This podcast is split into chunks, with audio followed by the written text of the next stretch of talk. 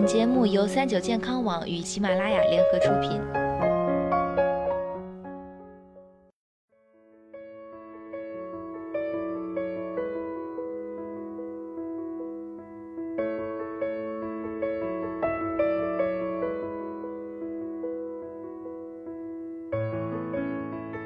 Hello，大家好，欢迎收听今天的健康养生小讲堂，我是主播探探。探探先想问问大家呀，说到致癌物，大家最先想到的是什么呢？甲醛、尼古丁、亚硝胺这些物质，相信多数人平时都会有意识的避开。但是有一种致癌物啊，它就隐藏在身边，防不胜防。冰箱里、厨房中可能都有它小小的身影。它是目前公认最强的致癌物之一，很容易诱发肝癌。据说它的毒性是氰化钾的十倍，砒霜的六十八倍，一毫克致癌，二十毫克就能致命。它就是黄曲霉素。黄曲霉素存在于我们日常很多食物中，尤其是一些油料的作物。它不怕普通的高温，一般的烹饪温度为一百摄氏度，而它的裂解温度是二百八十摄氏度。黄曲霉素第一次被发现，还是因为它弄死了英国十万只火鸡和部分鸭子。当时的人以为这是一种疾病，后来才发现问题原来就出在饲料上。死去的火鸡和鸭子们吃的是花生榨油后剩下的残渣。在此之前呢，它一直被认为是富含蛋白质的好饲料。之后，科学家在花生饼中找到了这种真菌产生的毒素。早在1993年，黄曲霉毒素就已经被世界卫生组织癌症研究机构划定为一类天然存在的致癌物，是毒性极强的剧毒物质。它的毒性是砒霜的六十八倍，是氰化钾的十倍，致癌能力是二甲基亚硝胺的七十倍，对肝脏组织的破坏性极大，经常摄入可能增加患肝癌的风险。那么，如果吃一大口带黄曲霉素的食物会怎么样呢？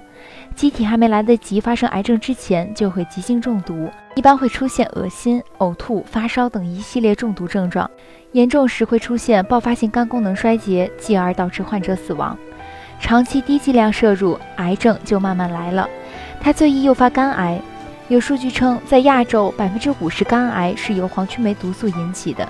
人只要摄入一毫克的黄曲霉素，就有诱发肝癌的可能；摄入二十毫克，就会直接让人死亡。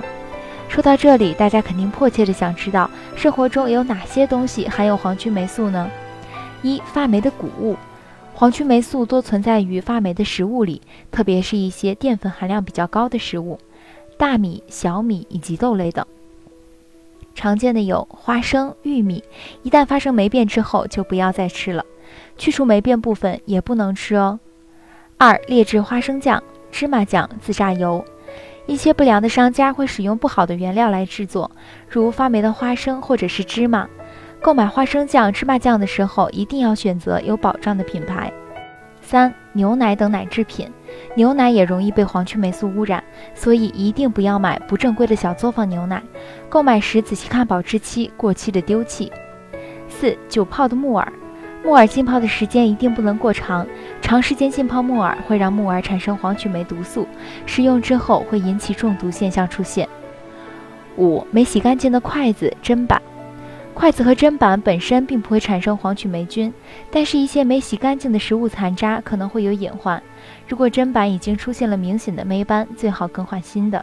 远离黄曲霉素，平时做好这几件事：一、买买买时要理智，一些谷物、奶、肉、粮油制品等一定要购买正规厂家生产的，粗制滥造品的那些小便宜千万不要贪，尽量选小包装的食品，包装破损坚决不能要。如果发现一个坏的，最好整包扔掉。二、储存做好不麻烦，储存谷类、豆类时要选择阴凉、干燥、通风处。三、认真清洗要做好。黄曲霉素多存在于籽粒的表面，烹饪花生、玉米等食物前要淘洗干净，搓洗去除表面附着的霉素，可以用小苏打水洗涤去除。四、吃到不对劲就丢。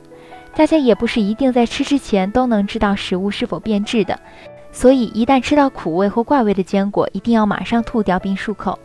再次强调，发霉食物千万不能吃，管它有没有黄曲霉素呢，丢掉就完事儿了。五，多吃绿叶蔬菜，蔬菜中的叶绿素可以有效降低黄曲霉毒素的吸收率。好啦，今天的节目到这里就要和大家说再见了，我是主播探探，我们下期再见吧。